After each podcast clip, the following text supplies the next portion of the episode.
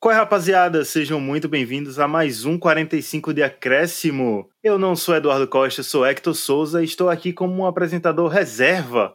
Já que Eduardo não pôde estar no episódio de hoje, eu estou aqui substituindo ele. Mas temos aqui pessoas do nosso time titular do 45 de Acréscimo. Emerson Esteves, diz aí pra galera. Olá, pessoal. Só queria dizer que o banco aqui tá no mesmo nível. Banco não, é substituto de classe, sabe? Tá no mesmo nível do time titular. E Hector já é da casa, então é como se fosse uma, uma inversão de um comentarista conduzindo o debate. Então vamos para mais um episódio que promete. E outro titular que está aqui com a gente também, Vitor Santos. Boa noite. E aí, galera, tudo bem? Espero que estejam todos bem. Vamos para mais um episódio, mais uma semana. E olha, boatos que o episódio dessa semana é, será um dever humanitário para todos ouvirem e você ouvinte que está nos ouvindo agora fazer outras pessoas ouvirem. Ou seja, presta atenção, cola no episódio, é tema importante, é debate importante e vamos que vamos.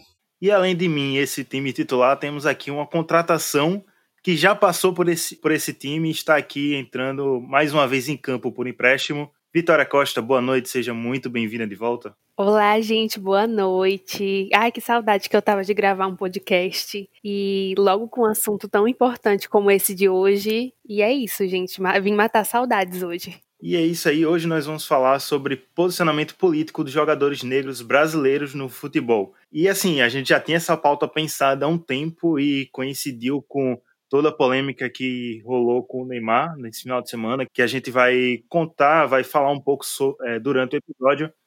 Mas é isso aí, é um debate que tá, eu acho que desde março, bem, bem acirrado nas redes sociais, bem quente.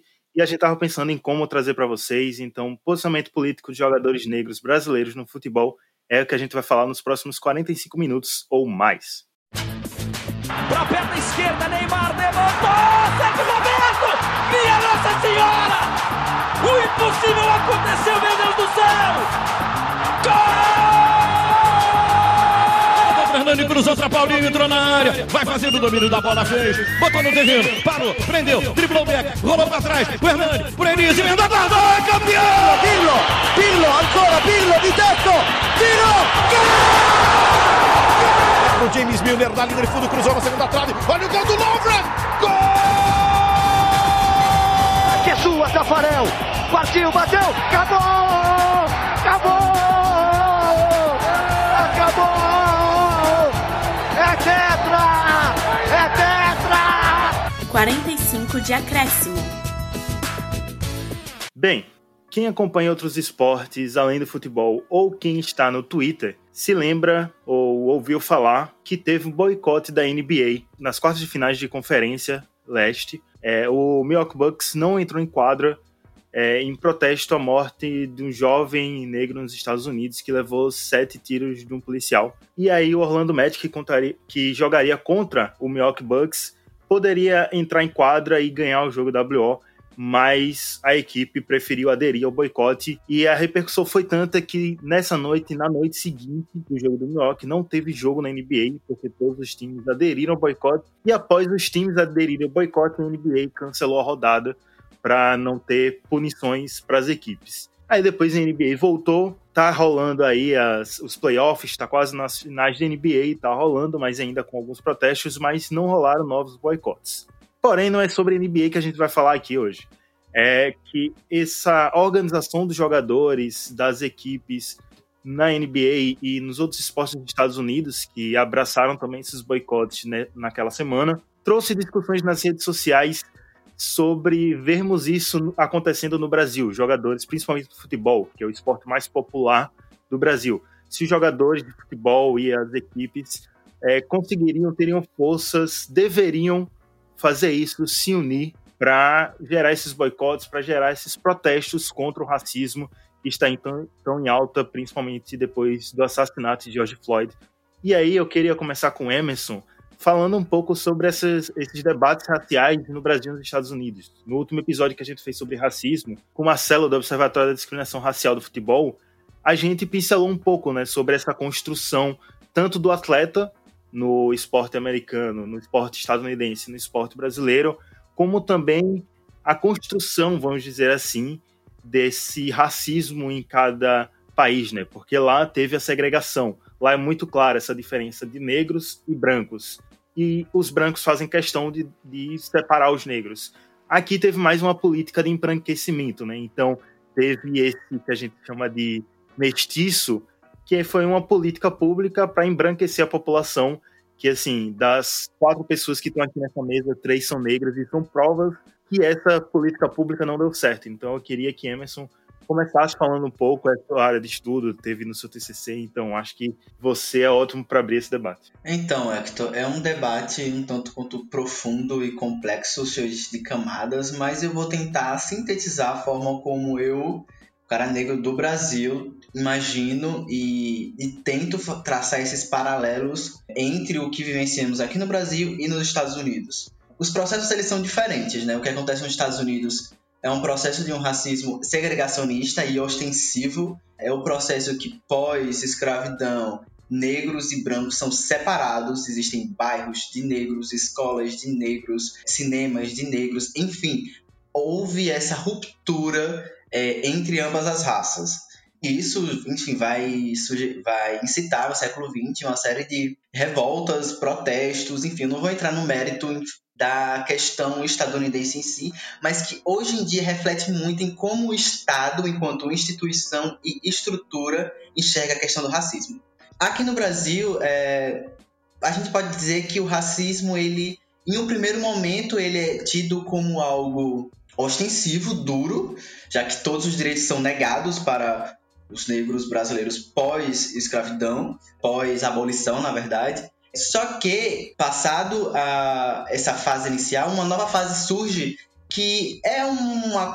Os estudos eles são absorvidos aqui no Brasil de uma forma que a eugenia e alguns discursos de, de unir essas três cabeças, entre aspas, as três raças, o que vai resultar em uma raça ainda mais superior, que seria a raça brasileira, que seria a união entre o negro, o indígena e o branco.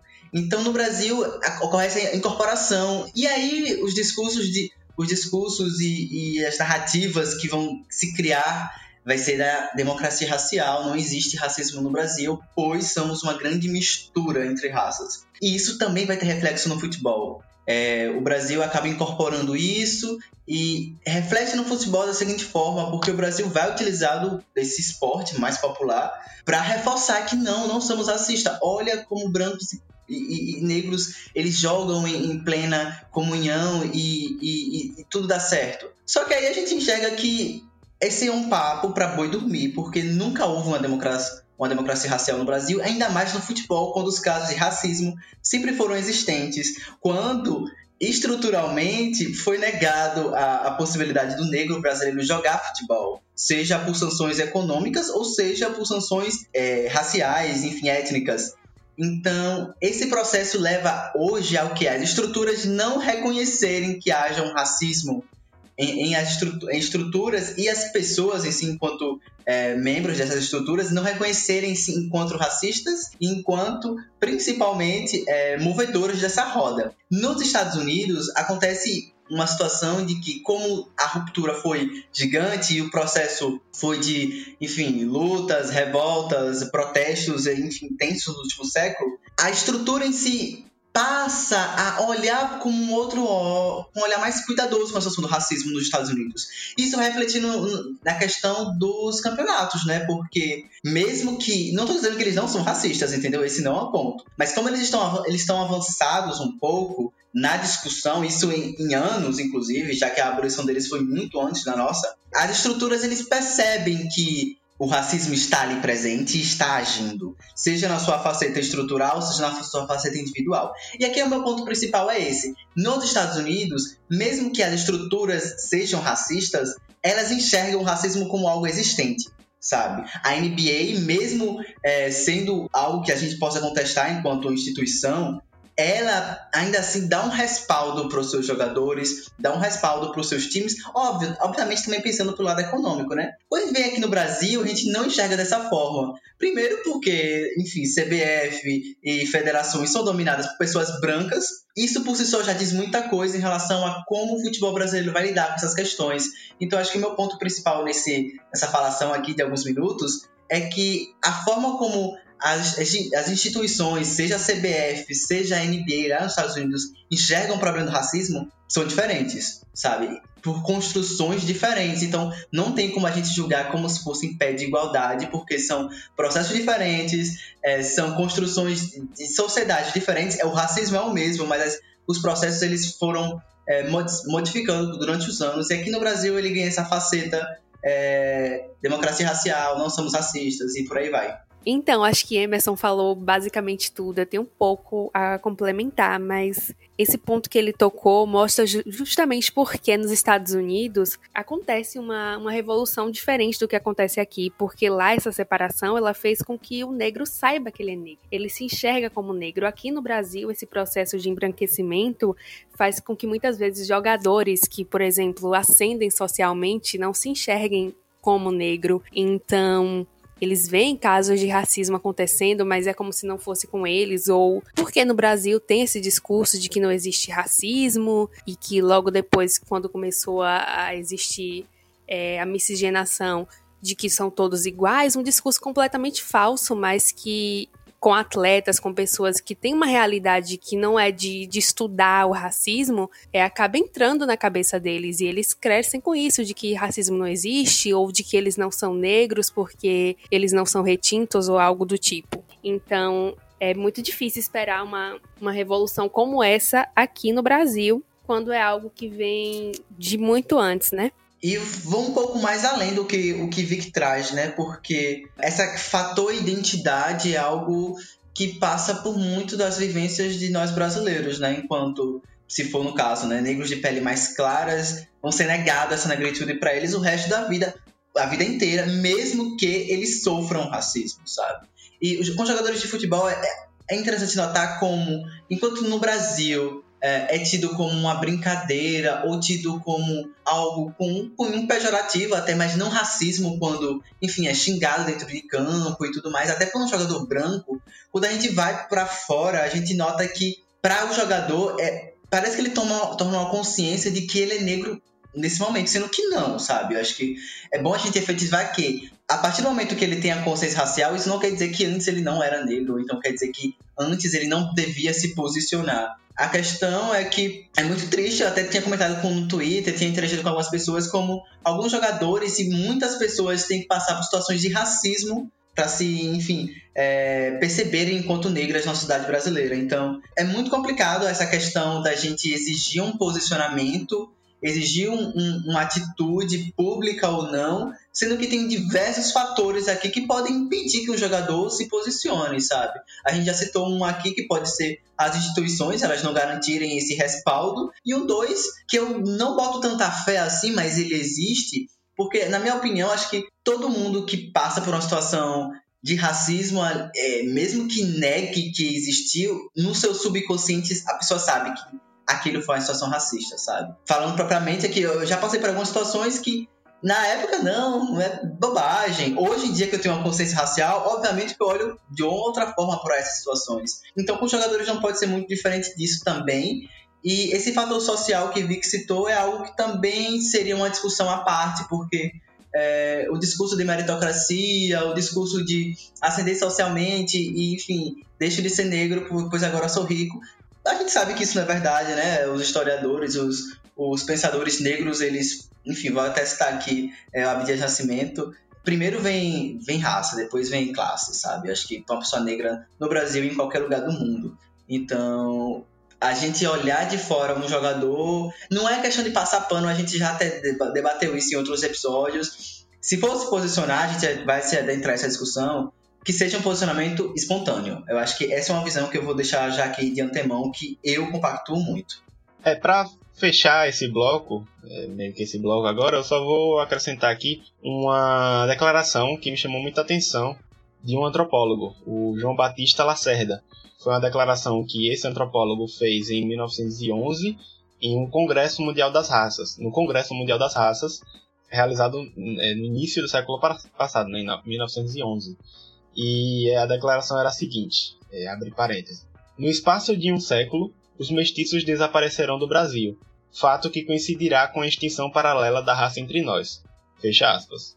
Ou seja, é, Lacerda, esse antropólogo, ele era um representante do Brasil a convite então do presidente Hermes da Fonseca. E isso quer dizer o quê? Reforça exatamente tudo isso que, você, que vocês falaram. Essa questão do embranquecimento, essa questão da, da vontade de acabar com o sangue negro brasileiro. Isso é preocupante no nível que a gente percebe que é até como política pública esse embranquecimento fez parte, né? Da mesma maneira como a gente tem hoje uma política pública para melhorar a educação, para melhorar a saúde, é, nessa época, em 1911, e não é tanto tempo assim, é, no, no, no, quesito de histórica, história política e tal, mas a gente percebe o quão, o quão absurdo eram essas políticas. E aí a gente chega agora, em 2020, um século depois, um pouquinho mais de um século, e a gente ainda tem o nível que tem de racismo, seja ele policial, seja ele estrutural, é, no nosso país e no mundo todo, né?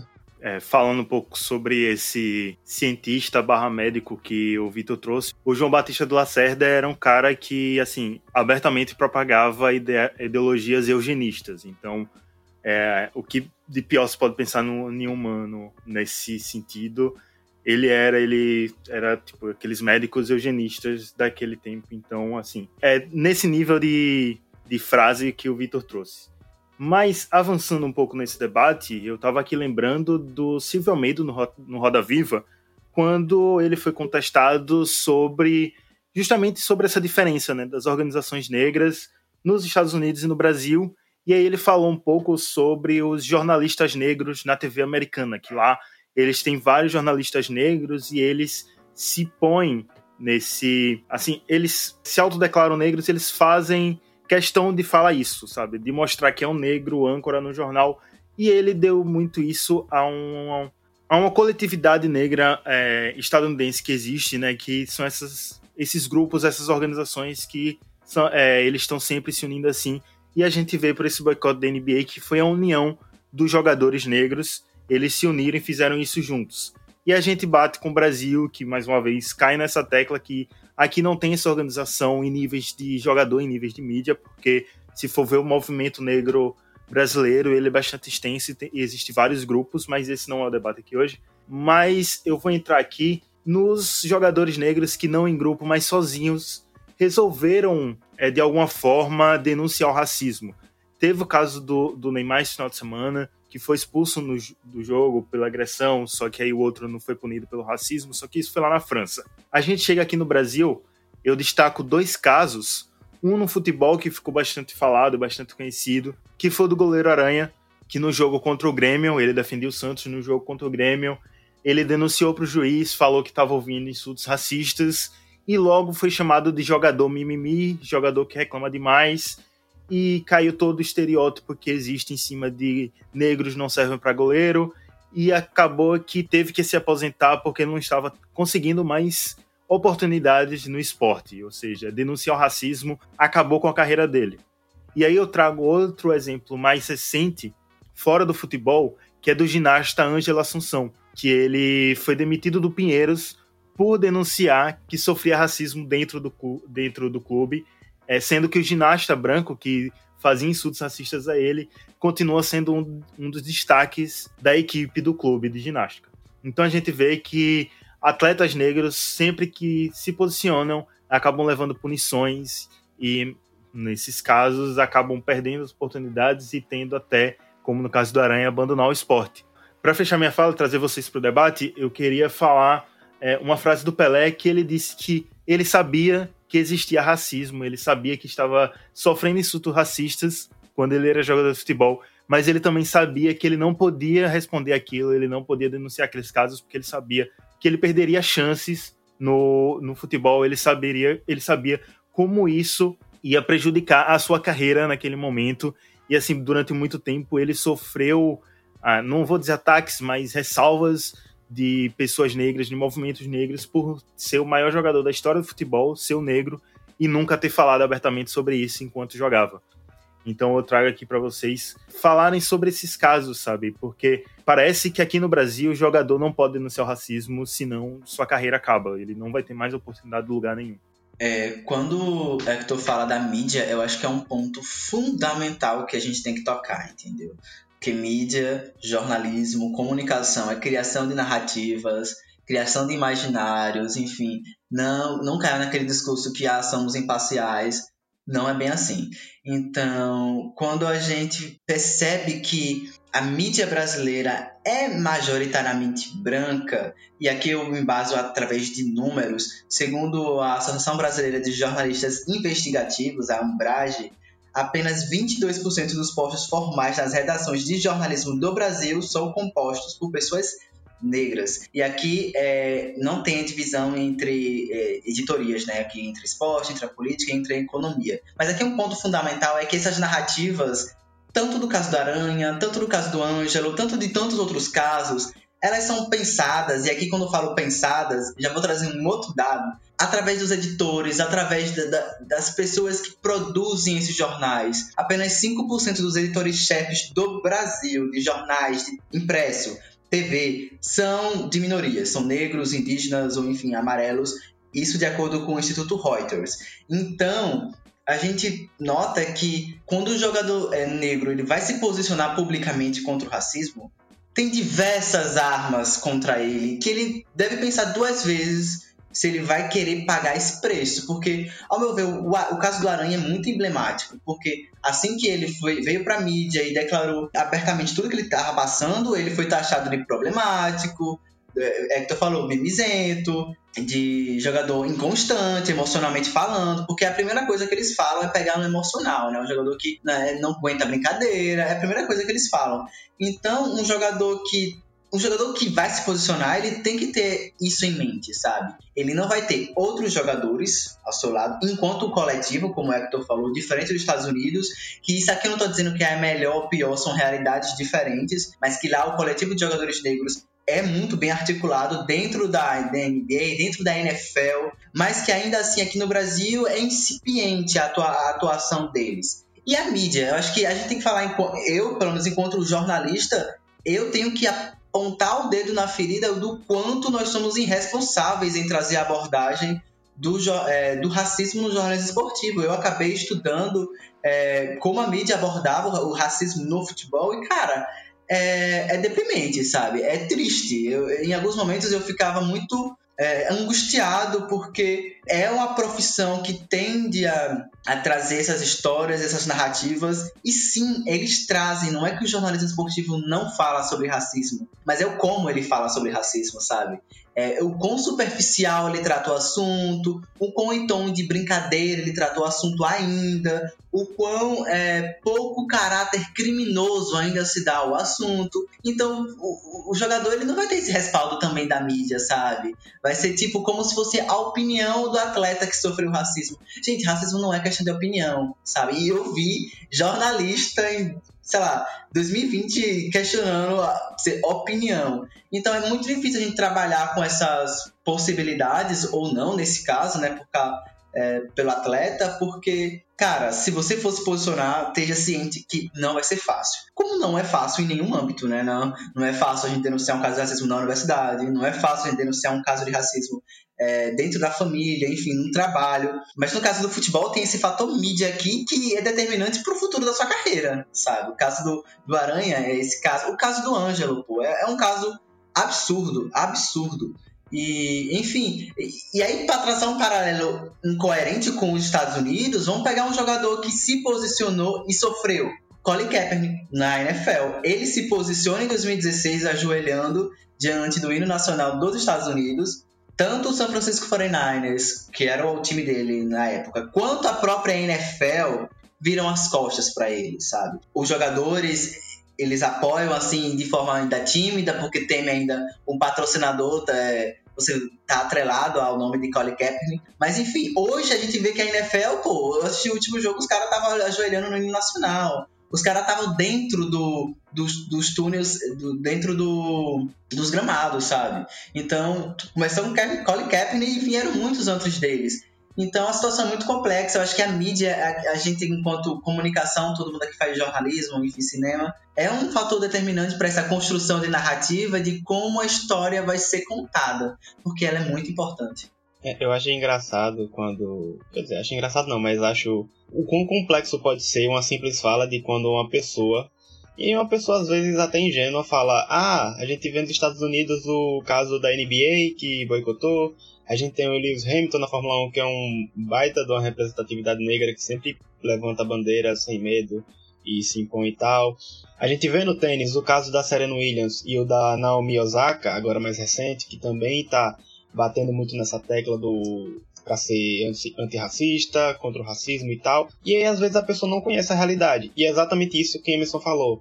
Ele trouxe um dado muito importante com a questão da presença de negros dentro do jornalismo, dentro da mídia brasileira. E também a gente percebe isso dentro das federações do que envolve o futebol.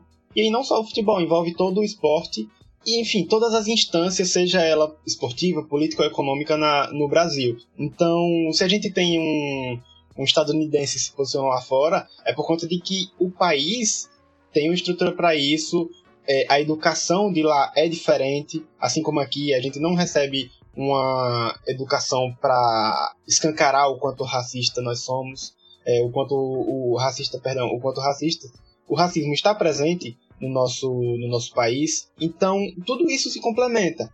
E aí é, dois, é, duas coisas que são pautas diferentes, mas que eu acho que tem o mesmo a mesma complexidade, que é, por exemplo, no estádio de futebol você não poder levantar, aqui no Brasil, não poder levantar uma bandeira antifascista.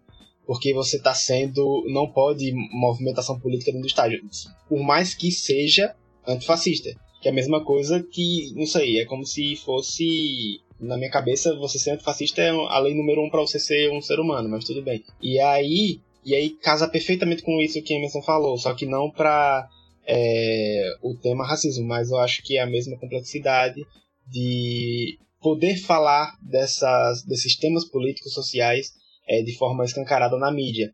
É, na partida de ontem contra o Flamengo e Ceará, o Luiz Roberto, o Atlético Goianiense fez o gol e o Luiz Roberto foi anunciar e aí falou que o goleiro Jean, que agrediu a esposa, é, de carreira polêmica e tal. Enfim, é esse simples detalhe que a gente tem que perceber. O simples detalhe dele não falar que o cara é um agressor de mulheres, mas ele é polêmico. Não, gente. Ser polêmico é você falar que, sei lá, a terra é plana.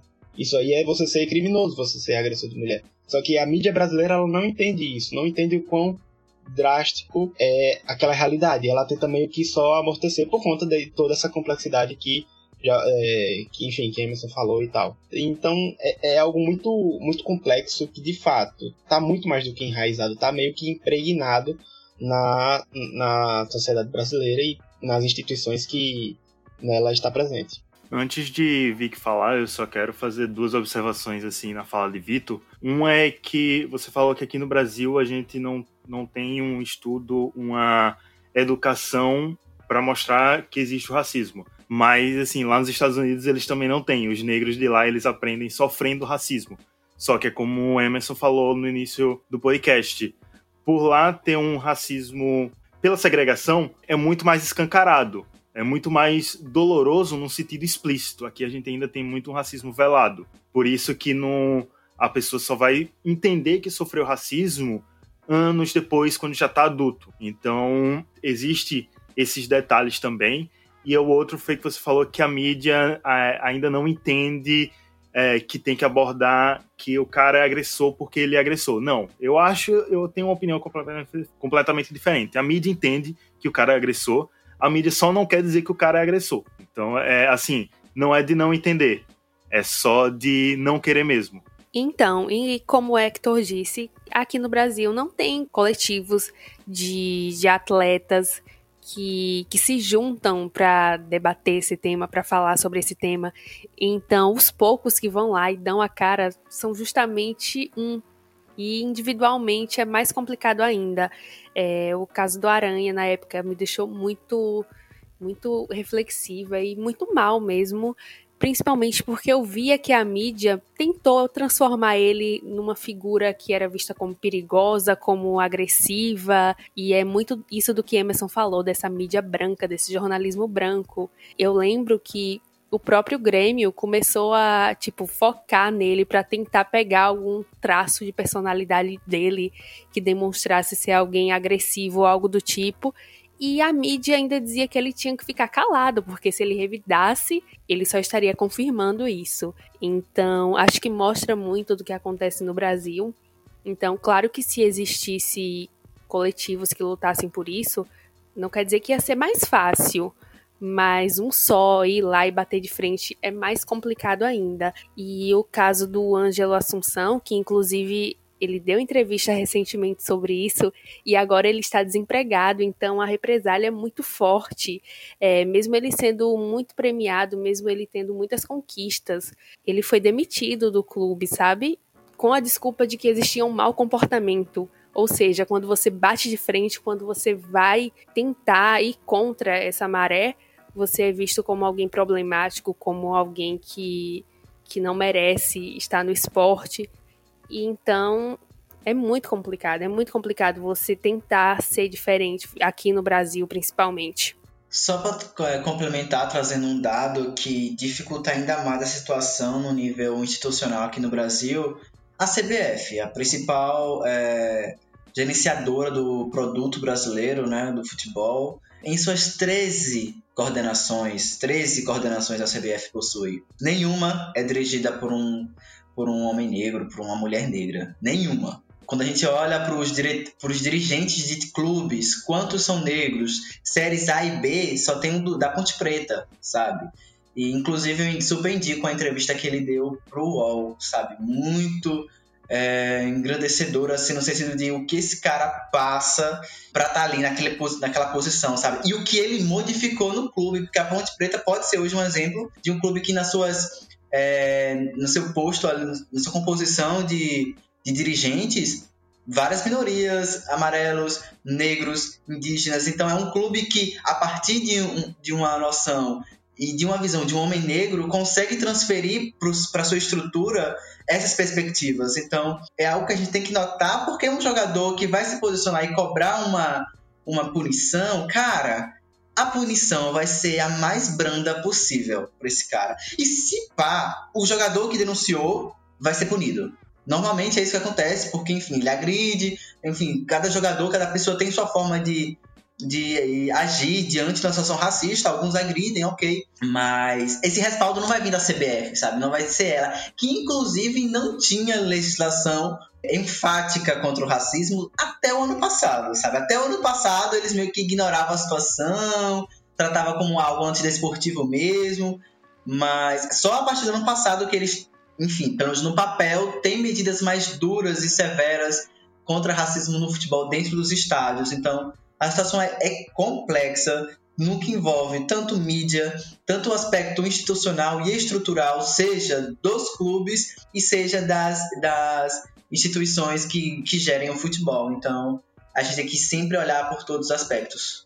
Bom, é, só complementando essa questão da CBF que Emerson falou, por via de curiosidade de saber o quanto a CBF está, enquanto na verdade não está envolvida ou disposta ou com vontade de se envolver nesse tema, é, se você entrar hoje no site da CBF, dia 14 de setembro de 2020, quando a gente está gravando aqui esse episódio, e você pesquisar dentro do site, tipo na abinha que você pesquisa os conteúdos que estão lá e tal, você pesquisar com a palavra racismo, é, e aí teria, pela lógica, teria que mostrar conteúdos, matérias, sei lá, notificações, qualquer coisa que tenha a palavra racismo envolvida. Você vai ter como resultado apenas 10 matérias.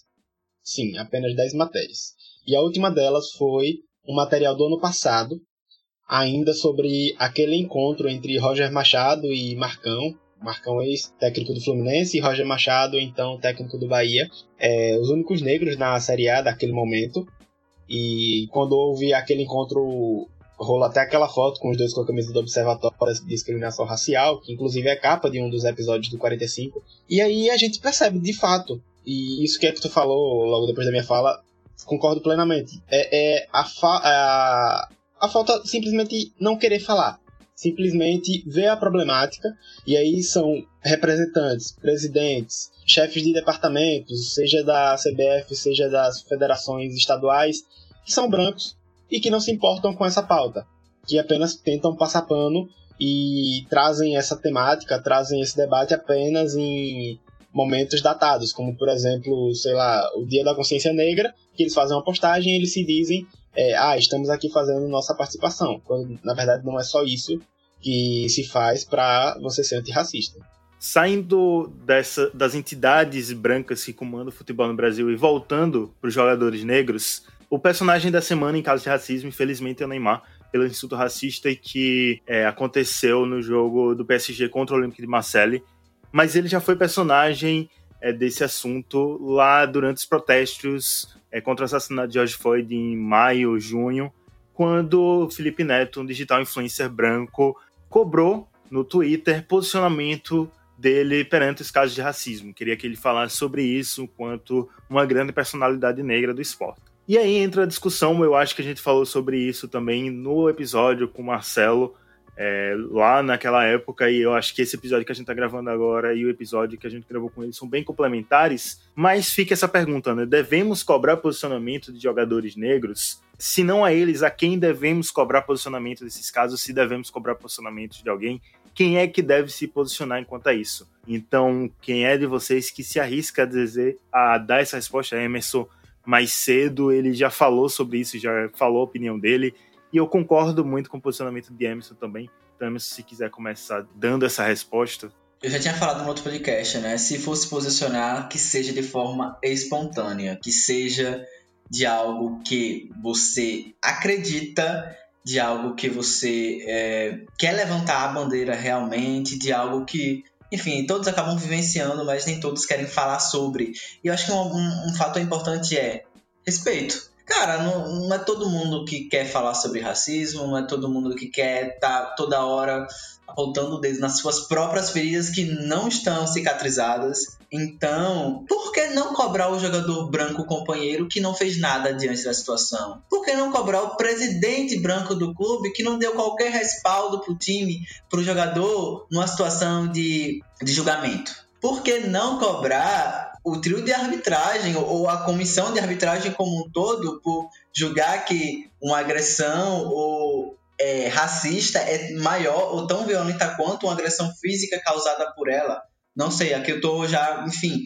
Por que não cobrar também a mídia, sabe? Ou esses influencers aí brancos. No caso do Felipe Neto, é para servir como token, sabe? Quando você vê algum influencer branco, algum jornalista querendo que tal jogador se posicione é para que ele valide seu pensamento através de tal jogador. Para mim, esse é o caso de Felipe Neto. E esse outros casos aí da, da mídia brasileira como um todo. Então, por que não cobrar dessas pessoas, sabe? Eu acho que sim, jogadores negros podem se posicionar, mas eles não devem, sabe? Eu acho que essa cobrança ela não deve ser ah, no nível de obrigação. Ela deve existir se o jogador se sentir confortável, porque a gente sabe que profissionalmente é uma escolha, uma opção um tanto quanto perigosa, se você pensa na sua carreira a longo prazo, mas se você é um cara que já se estabeleceu, se você é um cara que já construiu algo, cara, eu acho que você levantar essa causa, levantar essa bandeira, estar ali se posicionando constantemente é fundamental, sabe? Pessoal, eu, eu vi vários brasileiros, ah, mas Luiz Hamilton comparando com o Neymar, cara, Lewis Hamilton começou realmente a se posicionar publicamente sobre racismo tem muito pouco tempo, sabe? Comparado à quantidade de tempo que ele tem na Fórmula 1. Detalhe, ele por si só, já estando ali, já era um, um ato de, de político, sabe? Ele, Lewis Hamilton, estavam ali no meio de todos aqueles é, pilotos brancos. Só ele estar ali naquele meio já é um ato, já fala muito a imagem. E sendo o melhor deles, né, Emerson? Sendo o melhor deles, vale ressaltar isso, importante. Então, sim, podem, podem é, levantar bandeiras e, e outra, respeitar opiniões, porque ele não representa todos os negros do Brasil também. Acho que é uma coisa que eu vejo muito, sabe? Ah, Neymar falou tal coisa. Ah, isso é o que todos os negros. Não, somos muito plurais, somos diversos.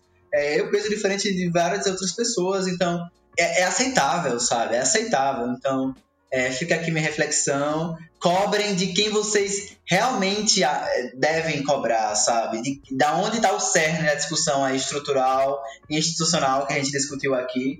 Não do jogador que sofreu e que, se for falar, vai sofrer ainda mais, sabe?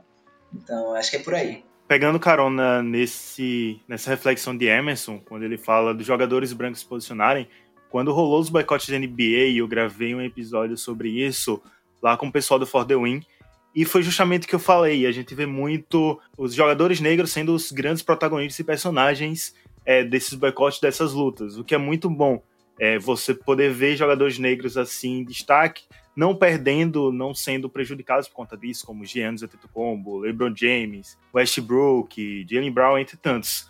Mas eu também falei, ressaltei isso, né, que a gente não vê jogadores brancos falando sobre isso, a gente não vê jogadores brancos colocando sua cara tapa e falando contra o racismo. Então, acho que falta isso também, sabe? Não é só os jogadores negros se unirem, fazer o seu clubinho antirracista e lutar contra isso. Como negro, eu digo, a gente precisa do apoio dos brancos, porque os brancos são quem não vão sofrer as consequências da luta antirracista.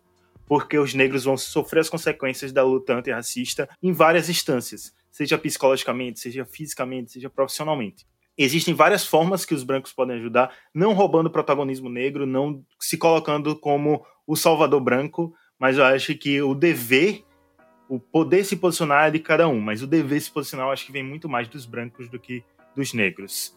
Vicky, você o que é que pensa desses posicionamentos? É exatamente isso. Eu acho que primeiramente tem que ser um posicionamento espontâneo, nada de postar uma foto na rede social sem nem saber do que, do que se trata, só porque todo mundo está fazendo ou porque alguém cobrou. Eu acho que tem que vir mesmo de uma consciência de você saber o que está fazendo, até porque postar foto com a tela preta no dia 1 de junho, até o jogador que foi racista agora com o Neymar fez, né?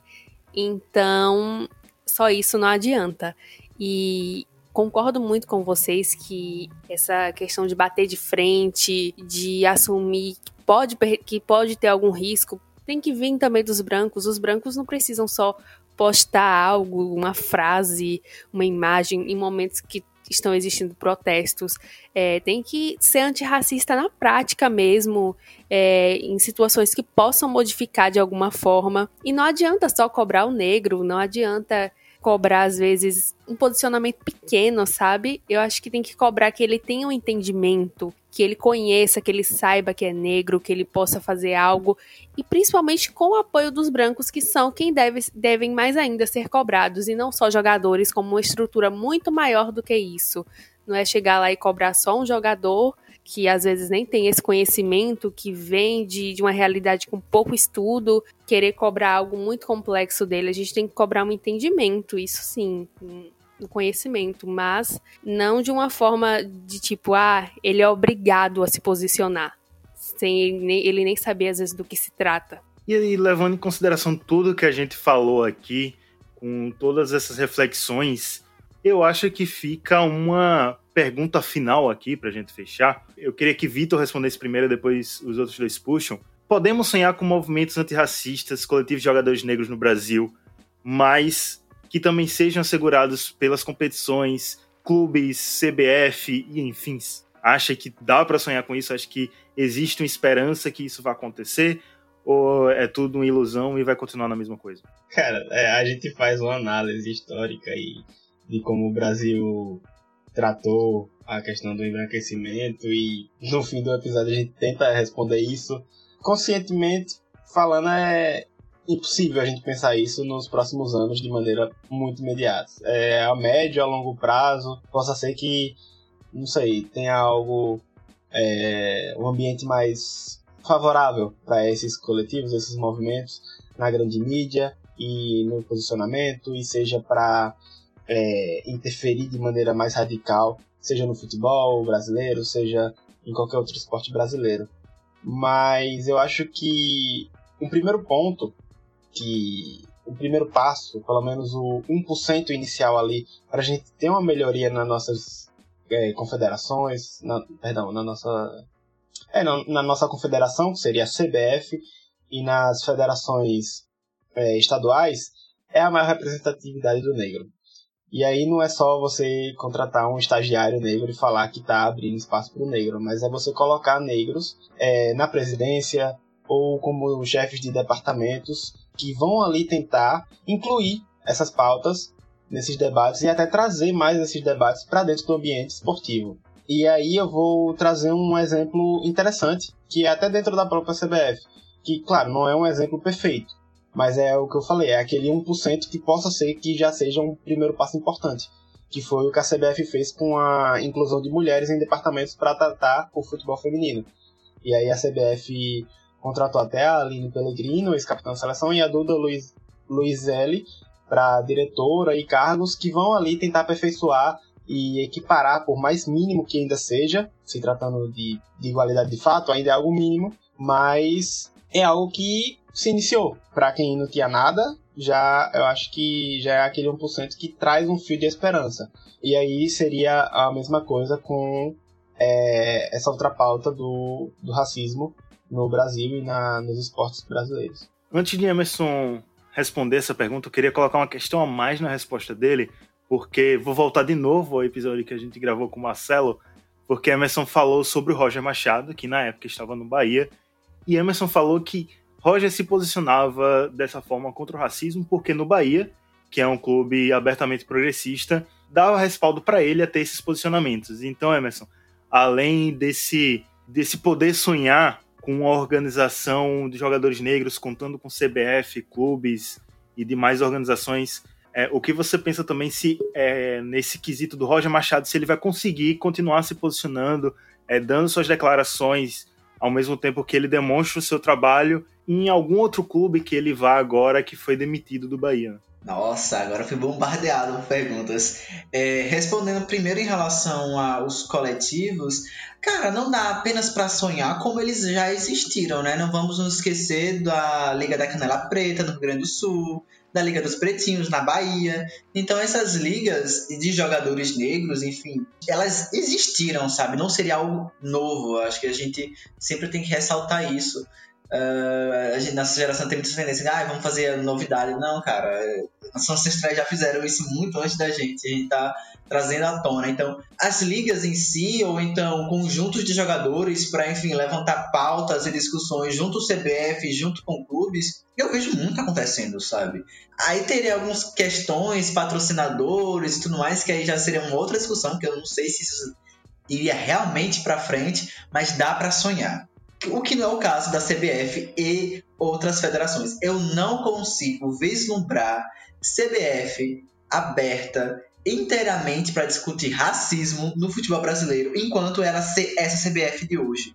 Enquanto ela não se reconhecer enquanto racista, sabe? Então, fica muito difícil a gente chegar a esse nível de, de coletividade contando com a CBF, o que eu acho pouco provável. Com alguns clubes, eu acho que a conversa seria um pouco diferente. É, enquanto a Roger Machado, é, eu até comentava com o Hector nos bastidores em outros momentos que eu temo muito pela continuidade dele enquanto um profissional muito competente que ele é e um militante, um cara ativista em prol, em prol enfim, das causas negras no futebol. Talvez isso role um entrechoque em, em algum momento em algum clube, sabe? Principalmente em clubes que historicamente eles não foram muito abertos a pautas, enfim, entre aspas, progressistas nesse caso. Mas eu quero confiar que ele sim vai continuar tendo esses posicionamentos, porque ele já construiu uma imagem, olha como a imagem na mídia é importante, de um cara, entre aspas, culto e que sempre é utilizado como fonte para falar sobre racismo no futebol. Isso é uma coisa que, querendo ou não, pode vir a acontecer. Ainda mais que agora ele está desempregado. Mas eu temo muito pelo Roger Machado e eu espero muito que ele seja empregado. Pelo amor de Deus, empregue Roger Machado, ele é muito bom.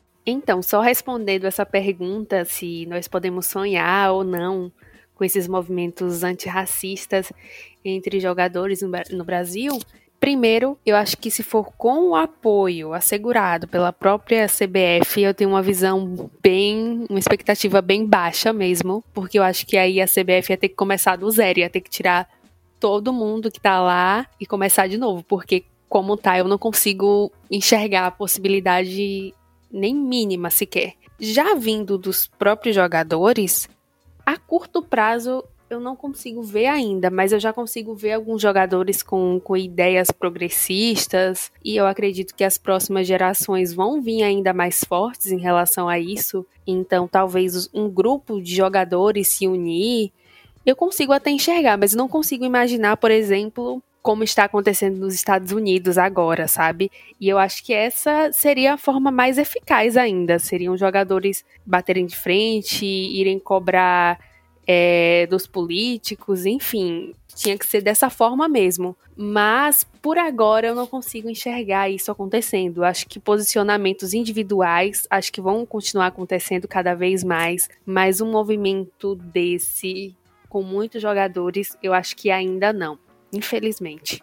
Eu concordo nessa parte que se vier um posicionamento vai ser por parte de jogadores, se vier uma criação desse coletivo não vai vir por parte das entidades, vai vir por parte, entre aspas, das camadas mais baixas. E eu acho que é importante ressaltar uma coisa aqui que a gente não falou durante o episódio, mas ficou implícito, que as instituições são racistas e não falam sobre isso, não se declaram racistas, e elas têm o respaldo de um governo racista que tem uma política de genocídio da população negra e pobre é, bem escancarada, sabe? Não é abertamente de dizer eu vou matar negro e pobre, mas você sabe pelas políticas públicas que eles estão fazendo ou a falta de políticas públicas. Então também é importante deixar claro e assim para as pessoas que não perceberam perceberem que se existem entidades racistas e elas não são punidas é porque quem está no poder, nesse caso o governo, é, também compra e também é aliado dessas ideias, principalmente esse governo atual que assim é de extrema direita.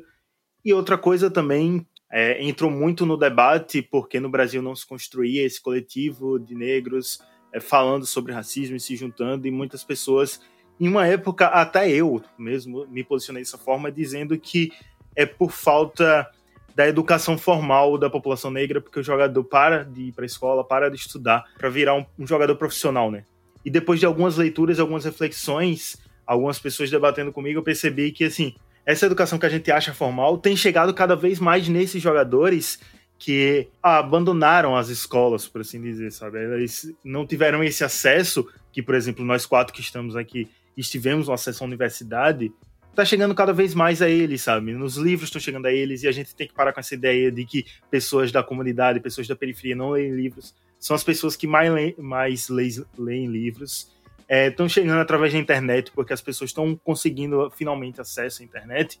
E quanto mais vai chegar lá, mais elas vão procurar informação. Então a gente tem que parar com essa ilusão de que as pessoas da periferia e as pessoas das comunidades mais pobres não se interessam por esses assuntos. Na verdade, elas se interessam, só que aliada a essas preocupações, elas também têm outras preocupações de sobrevivência, sabe? De ter uma casa para morar, de ter condições básicas, de comer para sobreviver. Então a gente tem que meio que parar com essa ilusão. E eu acredito muito que se as mudanças vierem, vão vir mais por essas, eu coloco as aspas aqui de novo, camadas mais baixas do que pelas entidades. Bom, tivemos um longo debate aqui. Espero que vocês tenham gostado do debate e vamos então encerrar esse episódio, porque já está maior do que o normal, mas merecidamente um pouquinho maior.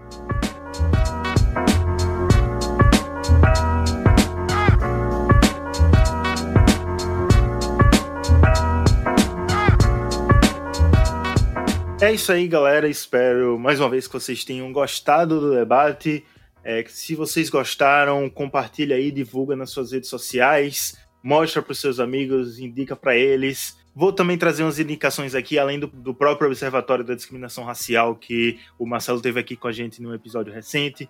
Tem também, Emerson citou a Liga dos Canelas Pretas. Eu ouvi isso, acredito que também ele ouviu isso pela série do História Preta sobre o negro no futebol, então também indico muito que vocês vão ouvir essa série, que tá muito boa, muito bacana e traz reflexões e, e acontecimentos que, assim, a gente não tem acesso.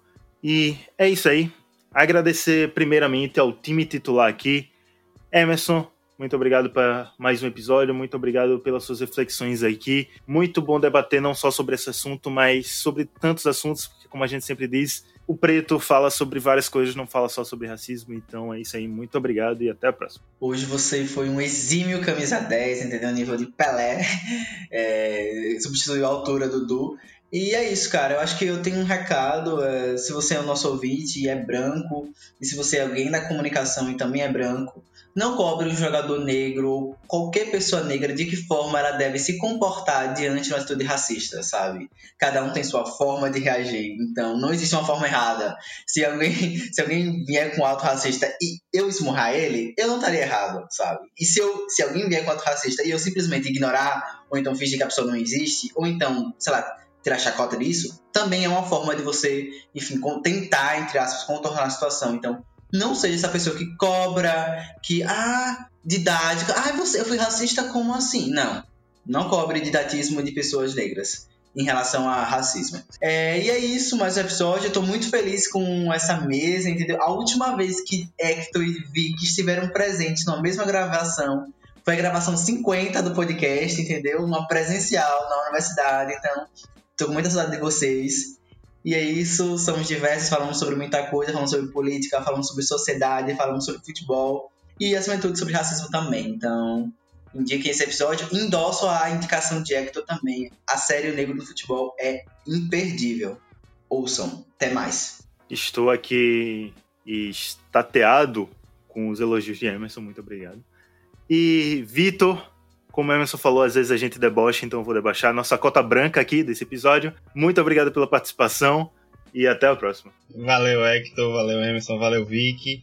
Muito bom, muito importante estar presente no meio desse debate. É, diante de tantos episódios sobre racismo ou com pautas que envolvem a negritude. É, sobre racismo é o primeiro que eu participo aqui no 45, então acho que, como branco, é essencial essa participação em vez de você, como branco, ficar cobrando o Neymar ou ficar cobrando qualquer outra pessoa por não se posicionar quando ele sofre racismo, por não usar o Twitter para escrever textão, primeiro entenda toda a complexidade do racismo, primeiro entenda também toda a complexidade das instituições que estão por trás daquele Estado, daquele país e como elas são racistas.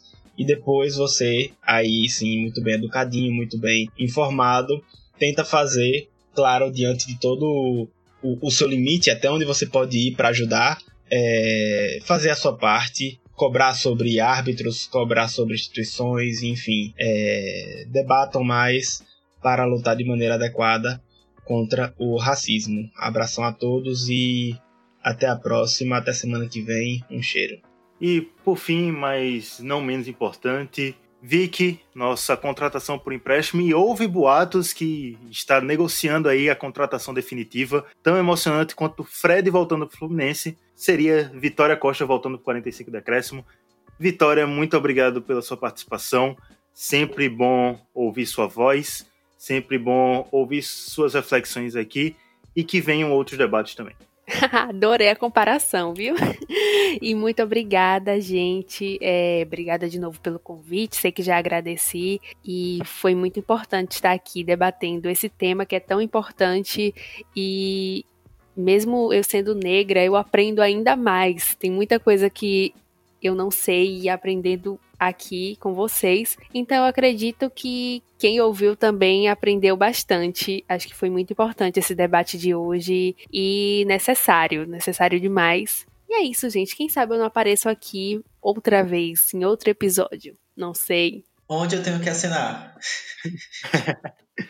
Já podem subir a hashtag Vic no 45 e falando de redes sociais, arroba 45 de acréscimo, tanto no Twitter como no Instagram. Segue a gente compartilha a gente. Se você gostou, divulga aí. Se você não gostou, também fala nas redes sociais dando hate, porque isso vai dar view pra gente e a gente agradece. É isso aí, mais um episódio, episódio 85 do 45 de acréscimo. Até semana que vem com, eu, eu acho, com o Dudu de volta, senão eu estarei aqui. Mas vai ter 45 e tchau, tchau. Pra perna esquerda, Neymar levantou! Nossa Senhora! O impossível aconteceu, meu Deus do céu! Gol! Fernando cruzou para Paulinho, entrou na área, vai fazendo o domínio da bola, fez, botou no terreno, parou, prendeu, driblou o back, rolou para trás, o Hernani, por Enis, emendou, guardou, é campeão! Pirlo, Pirlo, ancora Pirlo di tetto, tiro, gol! O James Milner na linha de fundo, cruzou na segunda trave, olha o gol do Lovren, gol! É sua, Tafarel, partiu, bateu, acabou, acabou, acabou, é tetra, é tetra! 45 de acréscimo. Sim, gente, eu não sei fazer essas coisas mais não, socorro. É que nem andar de bicicleta, você vai relembrando. Então, eu nunca aprendi a andar de bicicleta, então talvez eu nunca tenha aprendido a gravar. Deus, foi uma péssima analogia, então. Sim. Esse podcast foi editado por Hector Souza.